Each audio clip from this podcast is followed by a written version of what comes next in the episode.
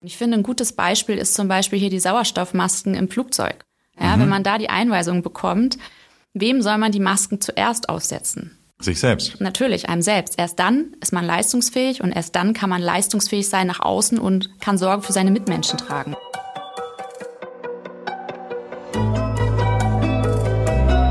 Forever Young, der Gesundheitspodcast vom Lanzerhof.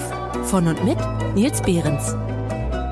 Wir befinden uns in einer absoluten Leistungsgesellschaft mit ständig steigenden Anforderungen und Erwartungen. Erst die Arbeit, dann das Vergnügen. Ein Klassiker unter den deutschen Sprichworten. Unsere Konditionierung ist, dass wir uns selbst zum Wohle der Leistung zurückstellen. Die Folgen sind Unzufriedenheit, das Gefühl dauerhafter Überforderung, familiäre Probleme bis hin zum kompletten Ausfall im privaten als auch beruflichen Kontext. Wir gefährden nicht nur unsere Gesundheit, sondern entfernen uns langfristig auch von der Leistungserbringung und der Lebenslust. Wie das durchbrochen werden kann und dabei sogar mehr erreicht werden kann, erzählt mir mein heutiger Gast. Katharina Thorn war 100 Prozent als Teil der Leistungsgesellschaft konditioniert konditioniert worden. Aufgewachsen in einer Unternehmerfamilie, Banklehre, BWL-Studium und danach viele Jahre im Bereich Unternehmensbeteiligung, Investors Relation und Nachhaltigkeit. Heute hat sie dem Ganzen den Rücken zugekehrt und setzt sich für eine Arbeitswelt ein, die uns stärkt und unsere Gesundheit wertschätzt. Wie das genau geht, erzählt sie uns heute. Herzlich willkommen, Katharina Thorn. Hallo lieber Nils, freut mich sehr, dass wir heute hier zusammen sind und über mein Herzensthema sprechen wenn ich über dieses ganze Thema angewandte Selbstversorge spreche, dann ähm, sage ich mittlerweile, dass ich in diesem Bereich über 30 Jahre Expertise in diesem Bereich mitbringe. Und so alt siehst du noch gar nicht aus. das wird sich jetzt der ein oder andere sicherlich auch fragen von den Zuhörern. Und um das äh, zu erklären, würde ich einmal gerne in die, ähm, ja, in die Kindheit zoomen, denn da ist dieser ganze Ursprung entstanden. Ja. Ich bin groß geworden in einer Unternehmerfamilie und ähm, meine Eltern haben eine Landwirtschaft, Hofleben, ja. Und ich weiß, nicht, wenn der ein oder andere kennt sicherlich das Hofleben. Das ist sehr geprägt mit viel Arbeit, viel körperlicher Arbeit. Und ich habe in frühen Jahren sehr früh erlebt, wie das ist, ja, dieses Leistungsprinzip. Das wurde einfach sehr früh, habe ich das miterlebt. Soll jetzt gar nicht so negativ klingen gegenüber meinen Eltern. Ich glaube, es gibt nichts Schöneres, als Kind auf einem Bauernhof groß zu werden. Mhm. Aber dieses Leistungsprinzip hat mich einfach stark geprägt. Und ich habe gemerkt, wenn ich leiste, dann bekomme ich Anerkennung. Und ich kann dazu eine kleine Geschichte erzählen, denn ich war ähm, kleines Mädchen, sieben, acht Jahre vielleicht. Und äh, ich habe an den Tagen, wo meine Mutter einen Hofladen hat, ähm, Blumen gepflückt und ähm, habe einen Blumenstrauß daraus gebunden und habe das an den Kunden verkauft. Und so habe ich gemerkt, bekomme ich nicht nur Anerkennung, sondern äh, habe erstmal Kohle. Es gibt noch Geld. Und ich muss auch sagen, da war schon die kleine Unternehmerin in mir geboren, ja, die sich da schon herauskristallisiert hat. Und dieses Leistungsprinzip, das zog sich einfach über viele Jahre so durch, ja. Ich habe das straight eingeschlagen, äh, gestartet mit der Bankausbildung, ähm, dann Bachelor in Betriebswirtschaft, Master in Finance, jegliche freie Zeit dazwischen wirklich genutzt, um Werkstudentenjobs, ähm, Praktika, ehrenamtliche Tätigkeiten, soziales Praktikum im Ausland, also wirklich das, alles was geht. Alles das, also an, an jedem Punkt, sowohl die Banklehre habe ich gemacht, als auch das Studium, äh, das äh, erst Wirtschaftsingenieur, dann BWL-Studium, dann äh, ich hatte vier Studentenjobs gleichzeitig, plus äh, auch die Auslandspraktika. Also von daher bis hierhin würde ich sagen, äh, kann ich noch alles mitgeben. Ja, guck mal, dann teilen wir doch einen Teil unserer Geschichte. Das ist doch und schön. Und meine Eltern hatten eine Spedition. Das heißt also, ich bin nicht auf dem Bauernhof, aber äh, wir hatten auch Ponys und Hühner und äh, Tauben und solche Sachen. Also von daher, selbst da haben wir noch eine gewisse Parallele. Also von daher bin ich ja mal gespannt, in welche Richtung dein Leben jetzt gegangen ist, um dann zu sehen, was bei mir vielleicht noch alles möglich ist. Sieh an, sieh an, ja. Äh, ja, das, ich zog das definitiv so durch, ja, dieses Prinzip Leistung vor Mensch leisten und das auch in sehr prekären Lebenssituationen, denn ähm, 2014 habe ich durch einen Zufall ähm, die Krankheit Multiple Sklerose erfahren, also in Kurzform MS. Ich möchte jetzt gar nicht hier so einen Schwerpunkt legen in Bezug auf diese Krankheit, denn ich glaube, dass diese Krankheit mittlerweile sehr verbreitet ist in Deutschland und ich finde immer, wenn ich darüber spreche, kennt irgendwie irgendwie immer irgendjemanden sozusagen. Trotzdem in zwei Sätzen vielleicht, was, was, wovon ist man dann betroffen, wenn man MS hat? MS ist eine chronische autoimmune Nervenkrankheit und man sagt auch, das ist eine Erkrankung mit tausend Gesichtern. Die verläuft immer anders und in, verläuft in Form von Schüben. Und das kann sich total unterschiedlich bemerkbar machen, mit Sensibilitätsstörungen, mit Komplettausfallerscheinungen von Körperteilen, mit Fatigue, Erschöpfung. Gab es eine Vorerkrankung oder eine Historie in deiner Familie? Nee, ist nicht so nicht festzustellen. Okay. Ja. Mhm. Das war 2014. 2014, genau. Vor neun Jahren. Und man könnte jetzt meinen, es ist ja ein einschneidendes Erlebnis, ja. Und jetzt würde mich das vielleicht irgendwie wach machen, ja. Und ich muss sagen, nein, gar nicht, ja. Ich habe erst recht auf Gaspedal gedrückt. Ich habe erst recht jetzt nochmal Gas gegeben. Ich habe die MS komplett ignoriert und ich habe weiter performt unter wirklich so prekären Lebenssituationen, ja. Und ich sage immer, jeder Mensch, und ich saß definitiv auf einer tickenden Zeitbombe, denn wenn man leistet und Verantwortung hat, ja, aber nicht auf sich achtet und keine Selbstfürsorge macht, dann explodiert irgendwann die Zeitbombe. Und bei dem einen früher oder später, je nach Veranlagung. Und vor über vier Jahren war bei mir ein Crash, ja. Ich war körperlich und psychisch down.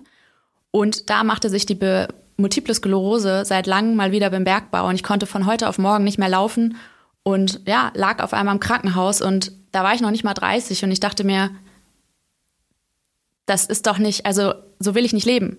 Also ich bin ein lebensfroher Mensch, ich will leben und ähm, ich will auch leisten und ich habe auch Bock zu arbeiten und ich will auch meine Ziele verwirklichen. Aber was muss ich in meinem Leben machen, dass das alles möglich ist? Und was muss ich in meinem Leben ändern? Und ab da an fing alles anders an, ja. Und ab da an integrierte ich auf einmal so Lebenslust in Leben und ich wollte erst recht jetzt alles machen und im Hier und Jetzt. Und da wurde langsam dieses Thema Selbstfürsorge ein zentrales Thema für mich. Und zuletzt war ich jetzt in der Unternehmensbeteiligung tätig, so wie du es ja auch beschrieben hast, im Bereich Investor Relation und Nachhaltigkeit. Und ja, das war so der letzte Step, den ich auch hinterfragt habe. Es hat einfach nicht mehr gepasst. Dieses Thema Selbstfürsorge ist für mich ein zentrales Thema geworden. Es ist auf einmal mein Fleisch und Blut geworden.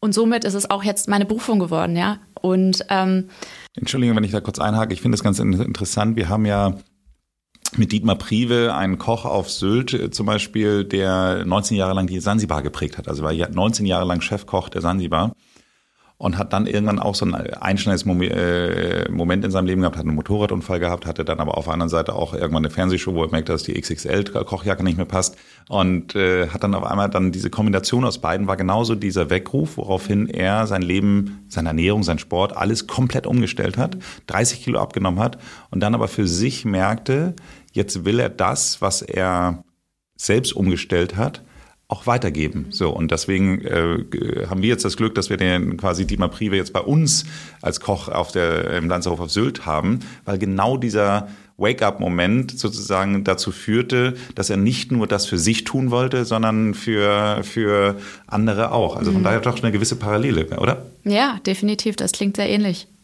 Okay, das heißt deine Deine Berufung ist jetzt die angewandte Selbstfürsorge. Und ähm, da ist jetzt die Frage, was können sich dann unsere HörerInnen darunter vorstellen? Also was ist angewandte Selbstvorsorge? Es ist ja schon, es klingt fast wie eine eine, eine Katharina Thorn Wertschöpf, äh, Wertschöpfung, Wertschöpfung hoffentlich auch, aber Wortschöpfung äh, ist es aber wahrscheinlich nicht, oder? Ja, ich habe in dem Sinne das Wort wirklich so kreiert und geschaffen, sag ich mal so. Und das hat wirklich Hand und Fuß, sag ich mal. Und wenn ich über dieses Wort angewandte Selbstfürsorge spreche, dann spreche ich wirklich von angewandt und Selbstfürsorge. Und ja, was bedeutet das? Selbstfürsorge, wie das Wort schon sagt, ja, man ähm, sorgt für sich, dass es dir gut geht. Du achtest auf dich, deine Wünsche, Bedürfnisse, du wahrst deine Grenzen und du übernimmst Verantwortung für dich. Selbstfürsorge ist die Grundlage aller Leistungsfähigkeit auf körperlicher, mentaler und psychischer Ebene. Alle Ebenen sind letztendlich miteinander verknüpft und das eine hat unmittelbaren Einfluss und Auswirkungen aufeinander. Mhm. Wenn ich mich letztendlich nicht um mich selber sorge, dann kann ich auch nicht leistungsfähig sein auf allen anderen Ebenen. Und ich finde, ein gutes Beispiel ist zum Beispiel hier die Sauerstoffmasken im Flugzeug. Ja, mhm. wenn man da die Einweisung bekommt, wem soll man die Masken zuerst aussetzen? Ja, Sich selbst. Natürlich, einem selbst. Erst dann ist man leistungsfähig und erst dann kann man leistungsfähig sein nach außen und kann Sorge für seine Mitmenschen tragen. Und ja, Selbstfürsorge ist zu erkennen, was ich brauche und das Gegenstück zu finden. Und ähm, ich glaube, wir haben jetzt ganz gut verstanden, dass Selbstfürsorge essentiell ist. Ja, es ist ein Grundbedürfnis. Aber warum scheitern denn doch die meisten Menschen, wenn es um das Thema Selbstfürsorge geht? Warum scheitern doch die meisten Menschen bei der Anwendung der Selbstfürsorge? Ich glaube tatsächlich, dass das so ein gewisser, also das, was uns ja auch, wie ich ja in der Einladung schon gesagt habe, so ein bisschen abtrainiert wurde, erstmal an uns selbst zu denken. Und äh, ich finde ja auch generell alles, was so in so eine Richtung Narzissmus im weitesten Sinne geht, so äh, ich zuerst sozusagen mich in den Vordergrund zu stellen, sich um meine Belange als erstes kümmern, ist ja etwas, was grundsätzlich immer als nicht sonderlich sympathisch beschrieben wird. Ja, ein Aspekt könnte man definitiv, ja. Ähm, gerne steige ich da nochmal näher drauf ein, denn hier kommt angewandt ins Spiel, ja. Also ich sage ja angewandte Selbstfürsorge. Ein Mensch ist ein Individuum und jeder Mensch ist total individuell und jeder hat unterschiedliche Bedürfnisse, ja. Und dadurch, dass jeder unterschiedliche Bedürfnisse hat, hat auch jeder eine unterschiedliche Selbstfürsorge. Mhm. Und man muss für sich herausfinden, was brauche ich und das Gegenstück herausfinden. Erst wenn ich weiß, was ich brauche, weiß ich ja auch, was meine persönliche Selbstfürsorge ist. Darf ich mal kurz da einhaken, weil äh, das finde ich schon hochspannend. Wenn ich mir jetzt so vorstelle, die Situation, die du so hattest, du lagst dann im Krankenhaus, konntest dich eigentlich fast nicht mehr bewegen und ähm, dann auf einmal zu sagen, okay, jetzt ändere ich alles. Wie hast du diesen Zugang gefunden? Also wie bist du, das, das, das war ja nicht alles, du, du, du hast ja nicht die, die Datenbank äh, bei dir sozusagen drin gehabt und gesagt, okay, jetzt aktiviere Programm angewandte Selbstfürsorge. Ja, wie ich den Zugang letztendlich dazu gefunden habe. Ja, oder das Wissen äh, grundsätzlich. Ja, ich habe ja gesagt, alles, was ich jahrelang nicht gemacht habe, ist Selbstfürsorge. Ja, ich habe äh, Selbstfürsorge ignoriert. Ja, ich habe erst recht auf Gas getreten, obwohl ich sozusagen äh, die Erkrankung noch hatte. Und äh, ich sage immer, der Schmerz war anscheinend zu dem Zeitpunkt 2014 nicht groß genug. Ja. Und ähm, als ich dann vor vier Jahren da im Krankenhaus lag, war der Leidensdruck so groß, dass ich in die Veränderung gekommen bin. Und ich muss wirklich sagen, das war ein Stück weit eine Reise zu mir selbst. Ja. Und ähm, ich bin wirklich nach dem Prinzip gegangen, Try and Error. Und ich würde die Antwort jetzt hier sehr kurz halten, denn das ist so ein bunter Blumenstrauß aus Sachen, die ich ausprobiert habe. Und natürlich hat ganz viel funktioniert und ganz viel aber auch nicht. Und ähm, das, was aber funktioniert hat, ist jetzt ein fester Bestandteil, festes Fundament von mir, wo ich drauf zurückgreife, wenn es mir nicht gut geht, wo ich Kraft raustranke, sozusagen. Und das, was ich aber sozusagen die letzten vier Jahre da gemacht habe, das ist jetzt mein Konzept. Das trage ich an andere Menschen weiter und ich würde sagen, da steigen wir dann später nochmal ein. Ich weiß gar nicht, ob wir so viel später drauf einsteigen, weil ich äh, gucke jetzt gerade hier an meine, meine Fragen, die ich mir sozusagen aufgeschrieben habe. Und wenn ich dann so sehe, wie du deinen Zugang gefunden hast, hast du es gerade so ein bisschen beschrieben, wenn ich mir äh, die Frage, warum du glaubst, dass Selbstversorge so wichtig ist. Ich finde dein Beispiel mit dem Flugzeug so wunderbar, weil es einfach genau das zeigt, weil nur jemand, der selbst sich um sich kümmert, kann auch sich dann anschließend um andere kümmern. Ja, ich glaube, das ist ein super gutes Beispiel. Ich würde vielleicht da noch mal tiefer drauf einsteigen, warum das so wichtig ist. Mhm. Ähm, ich arbeite mal gern mit Metaphern oder sinnbildlich, weil ich finde, das bleibt einfach unheimlich gut im Kopf hängen. Und äh, Selbstfürsorge kann man sehr gut, oder ich habe immer da dieses Bild vor Augen und vielleicht, jetzt kennst du das auch, dieses Spiel, das ist so ein Holzturm, also dieser Holzwackelturm. Jenga. Jenga, genau, mhm. ich will jetzt hier keine Werbung machen, aber Jenga, ich weiß nicht, ähm, ob jeder weiß sozusagen, was Sinn und Zweck von diesem Spiel ist, ja? Naja, es sind immer drei Steine, die äh, versetzt übereinander gesetzt werden und dann gibt es einen Turm und dann muss man versuchen, quasi den Stein unten rauszuholen und oben wieder raufzulegen, ohne dass der Turm umfällt. So. Kurz Richtig. gesagt. Kurz, genau. Und ähm, jetzt fragt sich jeder, wie kann man das gleichsetzen mit dem Thema Selbstfürsorge? Was ich beobachte in der Gesellschaft ist, dass die Menschen Raubbau machen und ähm, sozusagen nicht wissen, was einem gut tut, ja. Und man entzieht dem Turm sozusagen die Steine und man legt sie oben rauf, ja. Man will in die Länge, man will immer höher, man will auf allen Ebenen leistungsfähig sein und man zieht die Steine raus und ach, Pausen brauche ich nicht mach einfach die Pause und vom Computer und mach einfach weiter, mach ein paar Mails nebenbei. Gesunde Ernährung, hm, habe ich mich noch nie mit auseinandergesetzt. Schlaf, völlig überbewertet, ja. Man entzieht dem, dem Turm immer mehr Steine und legt sie oben drauf und unten wird es immer wackeliger. Was mhm. passiert? Irgendwann fällt der Turm um. Irgendwann fällt der Turm um. Man kann nur in die Höhe bauen und leistungsfähig sein, wenn man ein gesundes Fundament hat. Man kann nicht dem Turm immer mehr Steine entziehen und in die Länge gehen und leistungsfähig sein auf allen Ebenen, wenn man, kein, wenn man dem nichts gibt. Ja? Und ich glaube, der ja. ein oder andere, der jetzt mit diesen Jenga äh, spielt, hat jetzt vielleicht diesen, dieses Thema Selbstversorge mal vor Augen, aber dann ist auf jeden Fall was hängen geblieben, ja? Definitiv, definitiv. Würdest du sagen, dass das Thema denn für jeden geeignet ist? Ja, definitiv. Also grundsätzlich Selbstversorge äh, ist ein Thema für jedermann. Und ähm, aber wie du schon in der Einführung gesagt hast, ja, wir befinden uns in einer absoluten Se Leistungsgesellschaft. Ähm, so ist es auch bei mir gewesen, dieses Leistungsprinzip. Ich habe das antrainiert bekommen in der Kindheit schon. Und ähm, ja, die Welt wird immer komplexer, ja, steigende Anforderungen, steige, äh, steigende Erwartungen, ähm, ja, steigende Komplexität mit Medien, Informationen, die immer mehr auf einen einprasseln. Und ja, man verliert sich so, ne? Und ähm, da steht einfach im Konflikt mit den Menschen, ja. Es hat Auswirkungen auf körperlicher, mentaler, psychischer, aber auch beruflicher Ebene. Und aus diesen Beweggründen heraus wenden sich halt die Menschen an mich, ja, mit, mit, mit dem Gefühl der dauerhaften Überforderung. Also es sind Privatpersonen, ne? Ähm, um jetzt nochmal auf das Thema zu kommen, für wen ist es geeignet? Ähm, ja, Privatpersonen, wirklich im Eins zu eins im Austausch, wirklich mit dem Gefühl der dauerhaften Überforderung, aber auch dass sie nicht mehr leistungsfähig sind, familiäre Probleme, dass sie einfach körperliche Beschwerden haben, ähm, Unzufriedenheit, ja. Und ähm, das aber ist natürlich auch ein Thema in Unternehmen, ja, wo die Unternehmen im Namen für, für, die, für die Mitarbeiter ähm, ja, agieren, fungieren. Und ähm, ich glaube, das ist allen bekannt, aber die Krankheitstage, ja, die Fehltage sozusagen, die werden immer mehr. Die Mitarbeiterzufriedenheit ist nicht, vielleicht nicht richtig gegeben. Die Work-Life-Balance ist nicht gegeben. Leistungsfähig ist, der Mann, ist man dann auch nicht mehr, ja.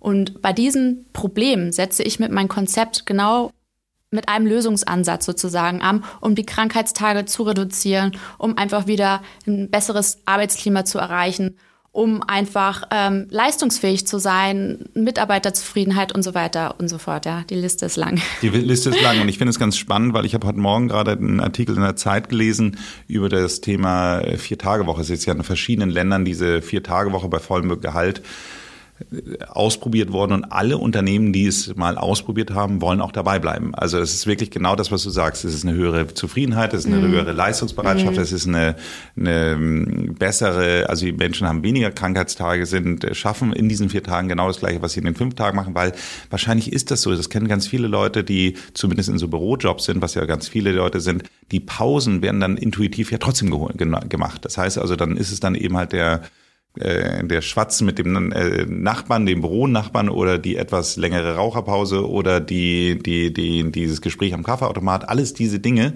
Wenn man aber auf einmal dann nur noch diese vier Tage zur äh, Verfügung hat, schafft man das Gleiche, ist aber irgendwie leistungsfähiger und entspannter. Insofern passt es ganz gut zu dem, was du, was du gerade gesagt hast. Aber lass uns dann doch mal jetzt wirklich auf dein Konzept zu sprechen kommen. Was ist die Philosophie von deinem Konzept? Lass uns gerne einsteigen. Ähm, die Philosophie basiert sozusagen wirklich auf meine jahrelangen Erfahrungen. Ja, also ich habe ja gesagt, seit Kindheit auf an, ja, dieses Leistungsprinzip Selbstfürsorge, was viele Jahre nicht mein Thema war und auf einmal zu meinem, zu meinem, zu meiner Berufung geworden ist. In dem und ähm, auf das, was ich die letzten Jahre gemacht habe, habe ich sozusagen in ein Konzept ähm, überführt, ja, und ähm, habe ein Modell entworfen und dabei ist es mir ganz, ganz wichtig, der Mensch steht an erster Stelle und ich möchte hier keine Symptombekämpfung machen, sondern Ursachenbehandlung. Jetzt fragt sich der andere, der ein oder andere, was meint sie denn damit? Mm, das Problem muss man an der Wurzel packen. Und Symptombekämpfung, also wie gesagt, ich, ich bin kein Fan von Tabletten geben. Ähm, das ist immer nur eine temporäre Heilung sozusagen. Und wenn man langfristig, ja, das ist ja das Ziel, ich will ja langfristig gesund sein, ich möchte langfristig ähm, selbst, also für mich sorgen. Das ist ein langfristiges Ziel, das soll nicht temporär sein. Da muss man das Problem an der Ursache packen. Und so ist das Konzept ausgelegt, ja. Dazu läufst du bei uns auf jeden Fall offene Türen ein, weil letztendlich ist das einer der Hauptgründe, warum ganz viele Leute zum Lanzerhof kommen, weil sie eben halt das Gefühl haben, dass sie in der bisherigen medizinischen Betreuung eher immer die Symptome beseitigt wurden, aber nicht die Ursachen. Und mein Lieblingsbeispiel, was ich immer wieder gerne erzähle, dass ganz viele Leute, die Probleme mit dem Darm haben, auf kurz oder lang, weil der Darm quasi jetzt mal ganz vereinfacht formuliert, sich verkrampft, zieht es dann auf den Hüftbeuger. Der Hüftbeuger äh, verkrampft sich dann auch sozusagen und dadurch entstehen Rückenschmerzen. Was macht man mit Rückenschmerzen? Üblicherweise geht man zum Orthopäden und der spritzt einen gesund, sage ich jetzt mal im weitesten Sinne. Dass das aber letztendlich das Problem eher im Darm dann liegt, an diesem Beispiel gebracht, da würde ich mal sagen, äh, kommt der Orthopäde im Zweifelsfall vielleicht gar nicht drauf. Ich möchte jetzt hier, um Gottes Willen keinen Orthopäden jetzt irgendwie Unrecht tun, aber trotz allem, also das naheliegendste auch im Hinblick darauf, wie die Diagnostik abläuft, ist natürlich sich dann erstmal dann den, äh, die Muskulatur und das Skelett anzuschauen und nicht unbedingt den Darm. So, aber da sind wir nämlich genau bei dem Thema, wo die Ursache und die Symptome dann doch deutlich voneinander getrennt sind. Also von daher ist das hundertprozentig das, was wir im Lanzerhof auch machen, genau der Ursache dann eben halt auch auf den Grund zu gehen. Kommen wir doch mal auf dein Konzept. Ich habe äh, in der Vorbereitung jetzt gelesen, dein Konzept basiert auf drei Phasen. Das können wir ja mal mit unseren HörerInnen durchgehen. Phase Nummer eins habe ich hier Schaffung, Bewusstsein für die Wichtigkeit der Selbstversorge. Da, das ist ja im Grunde mal nicht, wir, wir, wir sind ja mittendrin in Phase eins, könnte man sagen, oder? Genau, richtig, richtig. Gerne führe ich das nochmal ein bisschen näher aus. Ähm, hier in der ersten Phase geht es wirklich darum, nur allein das Verständnis nicht, ist nicht ausreichend. Ja? Ähm, Verständnis und Bewusstsein, das geht sehr weit auseinander. Ich glaube, jeder Raucher weiß, dass Rauchen ungesund ist. Aber wie viele haben das ins Bewusstsein integriert? Man muss eine Wichtigkeit dafür entwickeln und das ins Bewusstsein manifestieren. Mhm. Erst dann kommt man in die Veränderung. Und das passiert hier in der ersten Phase, ja, mit gezielten Impulsen, Fragestellungen. Und das ist sozusagen die Voraussetzung für die zweite Phase, weil wenn man nicht das Bewusstsein hat, dann kommt man nicht in die Veränderung.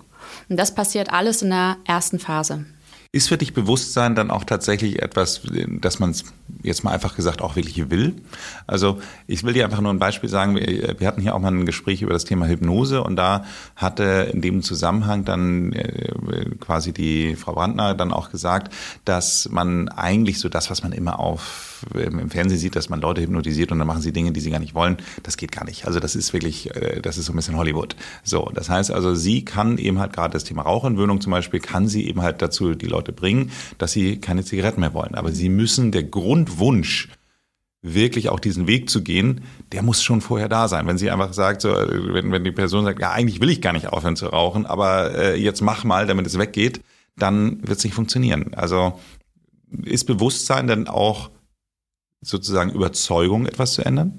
Richtig, also ich gebe dir völlig recht. Man muss es schon wollen, ja, um langfristig beim Erfolg anzukommen, sonst ist alles nur halbherzig, ja.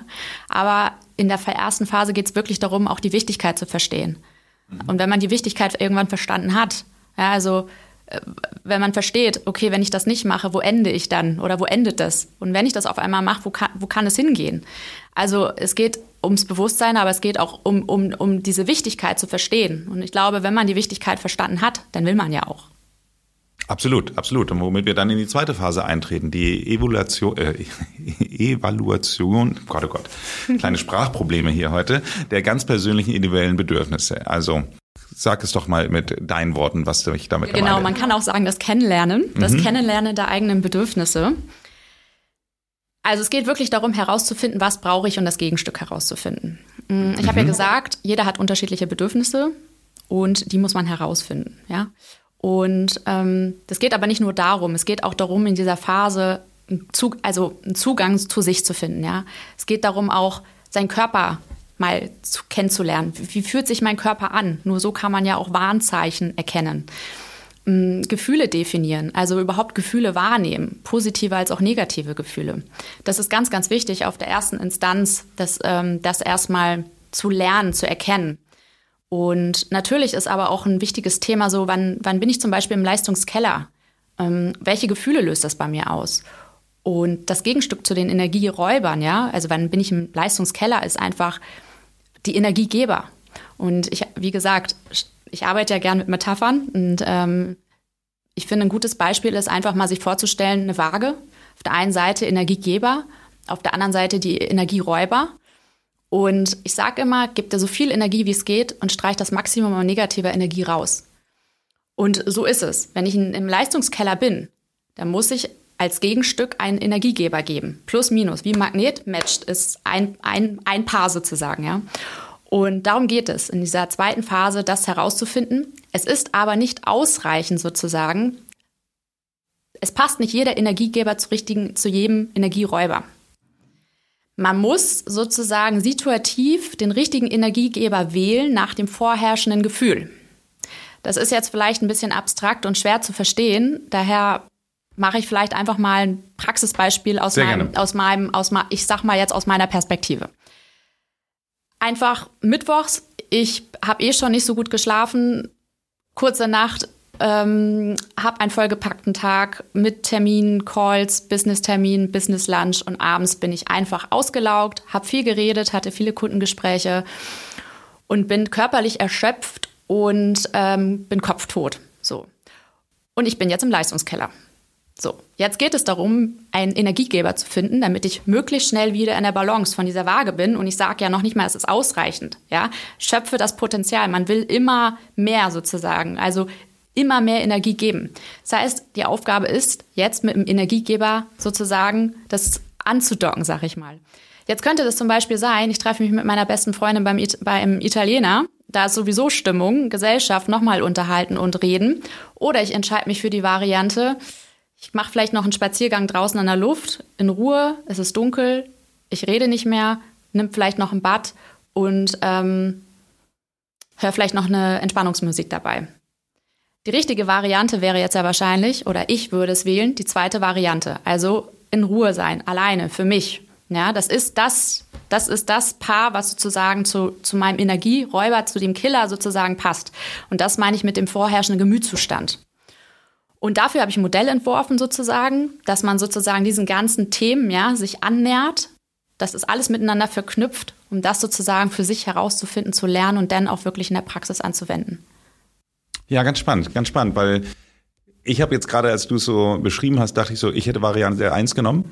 Und ähm, das liegt aber wirklich daran, also ich glaube, es gibt wahrscheinlich, ja, ich glaube, ich kenne niemanden, der so extrovertiert ist wie ich, so im sowohl beruflichen als auch privaten Kontext, so dass ich einfach wirklich für mich ist Gespräche, Menschen treffen, die richtigen Menschen natürlich. Es gibt auch Gespräche und Menschen, die Ja. sehr energieraubend sind. Aber trotz allem, also mir gibt das ganz häufig, dass wenn ich dann zu Hause bin und, und dann auf dem Sofa liege und denke, ich habe jetzt gar keine Energie mehr, dann sind dann teilweise, wenn ich mich aufraffe und dann doch nochmal irgendwo dann hingehe, um dann eben halt äh, Freunde zu treffen, solche Themen zu haben, dass ich immer merke, wie viel Energie dann auf einmal kommt und wie gut es mir tut. Ja. Also von daher, aber ich finde, das ist ja genau das, was du beschreibst. Genau, und das ist ganz wichtig, ähm, da nochmal zu betonen, jeder Mensch ist anders und jeder hat unterschiedliche Bedürfnisse. Und es geht wirklich darum, seine persönliche Selbstfürsorge herauszufinden. Und ähm, wie ich schon am Anfang gesagt habe, für, mein, für mich ist, wäre das das Ideal, das Gegenstück. Und wie du schon sagst, wäre das was ganz anderes. Und ähm, das muss man aber für sich herausfinden, ja. Und wenn du sagst, so, das ist für dich dann in dem Moment die beste Lösung, du hast, du schöpfst am meisten Energie daraus, dann ist das super.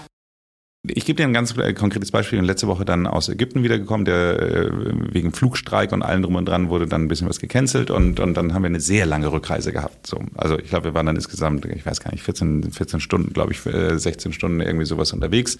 Und ähm, was von Ägypten ja jetzt nicht unbedingt notwendig wäre, sage ich mal so. Und dann ist es so gewesen, dass ich dann am nächsten Morgen dachte ich auch erstmal, oh, jetzt brauchst du erstmal so deine Ruhe. Dann habe ich zufällig einen Freund beim, ich sage jetzt mal im weitesten Sinne Bäcker getroffen, der aber gleichzeitig auch ein Café ist. So. Und äh, dann habe ich mit dem dann da wirklich morgens direkt sozusagen, nachdem ich joggen war, dann, dann gesessen und eine halbe Stunde dann irgendwie wirklich geredet und allem drum dran. Und da merkte ich einfach, wie viel Energie mir sowas gibt, weil ich natürlich in dieser Woche Ägypten keine Freunde gesehen habe. Das heißt also alleine dieses, dieses Reden mit einem guten Freund und ein bisschen Blödsinn reden, sage ich mal sowas, so, das merke ich einfach, wie viel wie das eine gewisse Art von Batterie dann auch bei mir auflädt. Ja, das ist schön.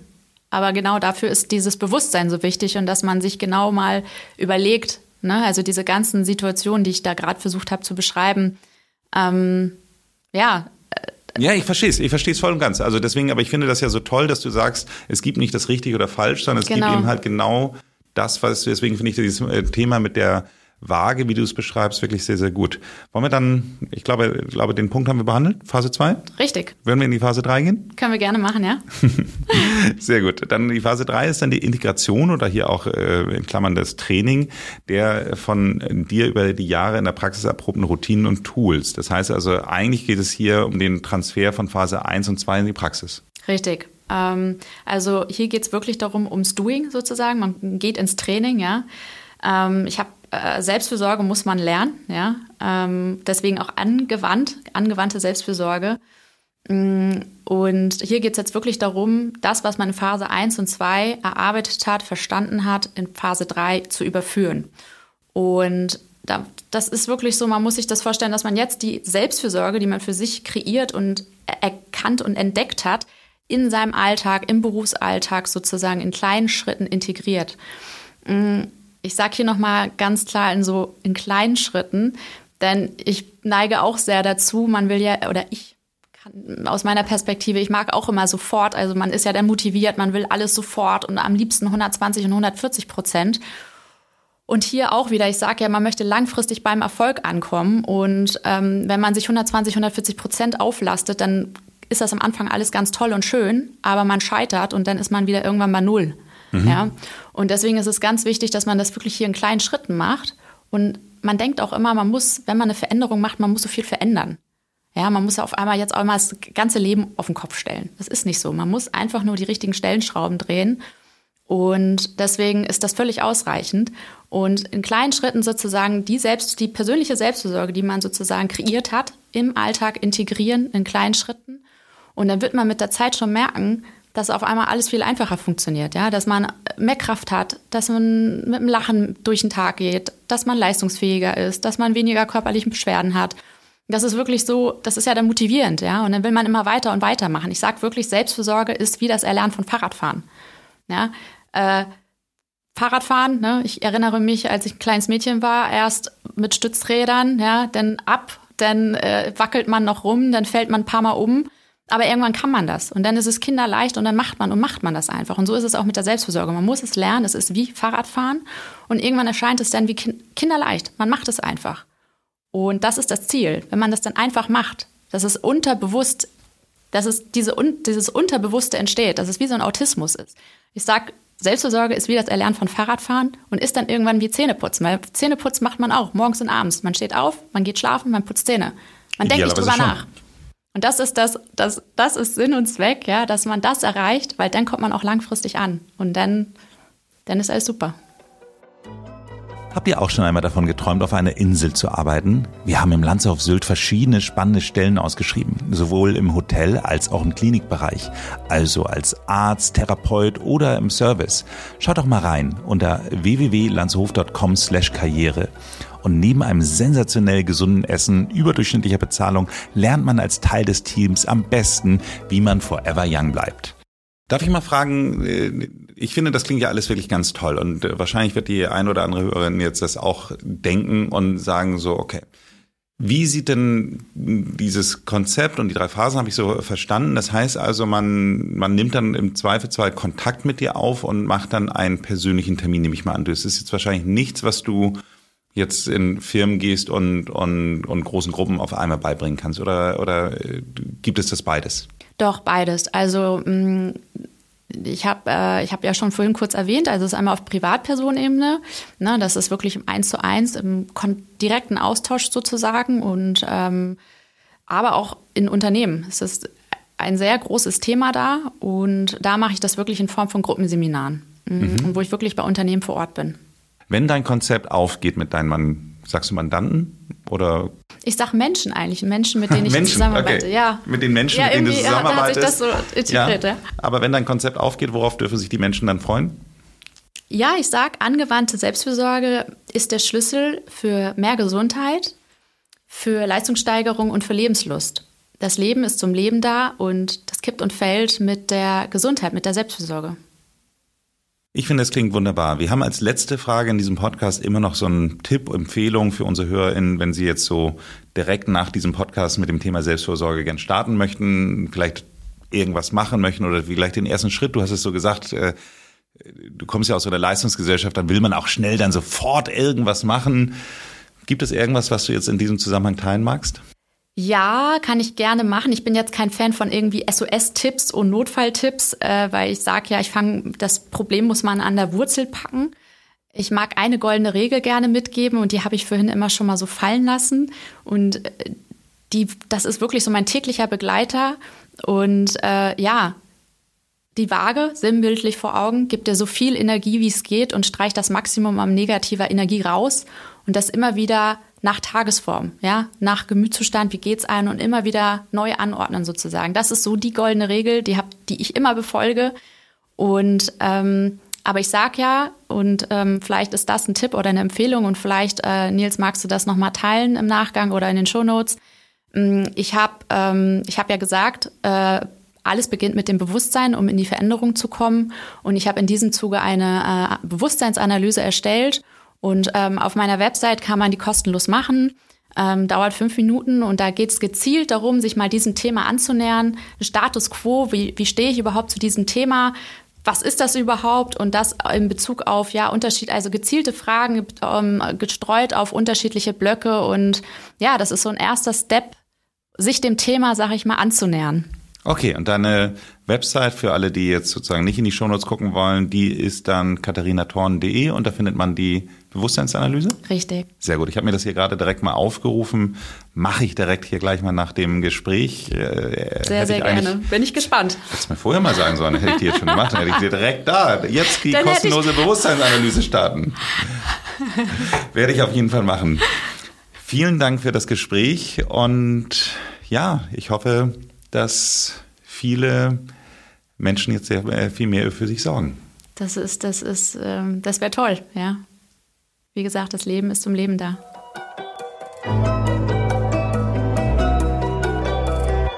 Sag mal, wenn du sagst, du reist so viel und bist so viel unterwegs, hast du das Gefühl, dass das dann für dich dann kein Energieräuber heute mehr ist? Reisen ist für mich ein absoluter Energiegeber. Ähm, ich liebe es, äh, diese Unabhängigkeit und ich gehe, mein Lebenszitat ist so go with the flow. Und ähm, jeden Tag nach meinem Gefühl zu gehen und diese Unabhängigkeit frei entscheiden zu können, wo ich gerade bin oder ja, da zu arbeiten, wo ich gerade sein möchte. Also ne, klar, bei den Unternehmen bin ich vor Ort und arbeite dann mit den Unternehmen zusammen, aber theoretisch kann ich von überall aus arbeiten und das gibt mir so viel Energie zu machen. Mm, und ja, darüber bin ich sehr dankbar. Wenn Ihnen diese Folge gefallen hat, dann hören Sie sich doch auch mal die Folge 115 an. Hier spreche ich mit Claudia Zeitler über das Thema Selbstmitgefühl.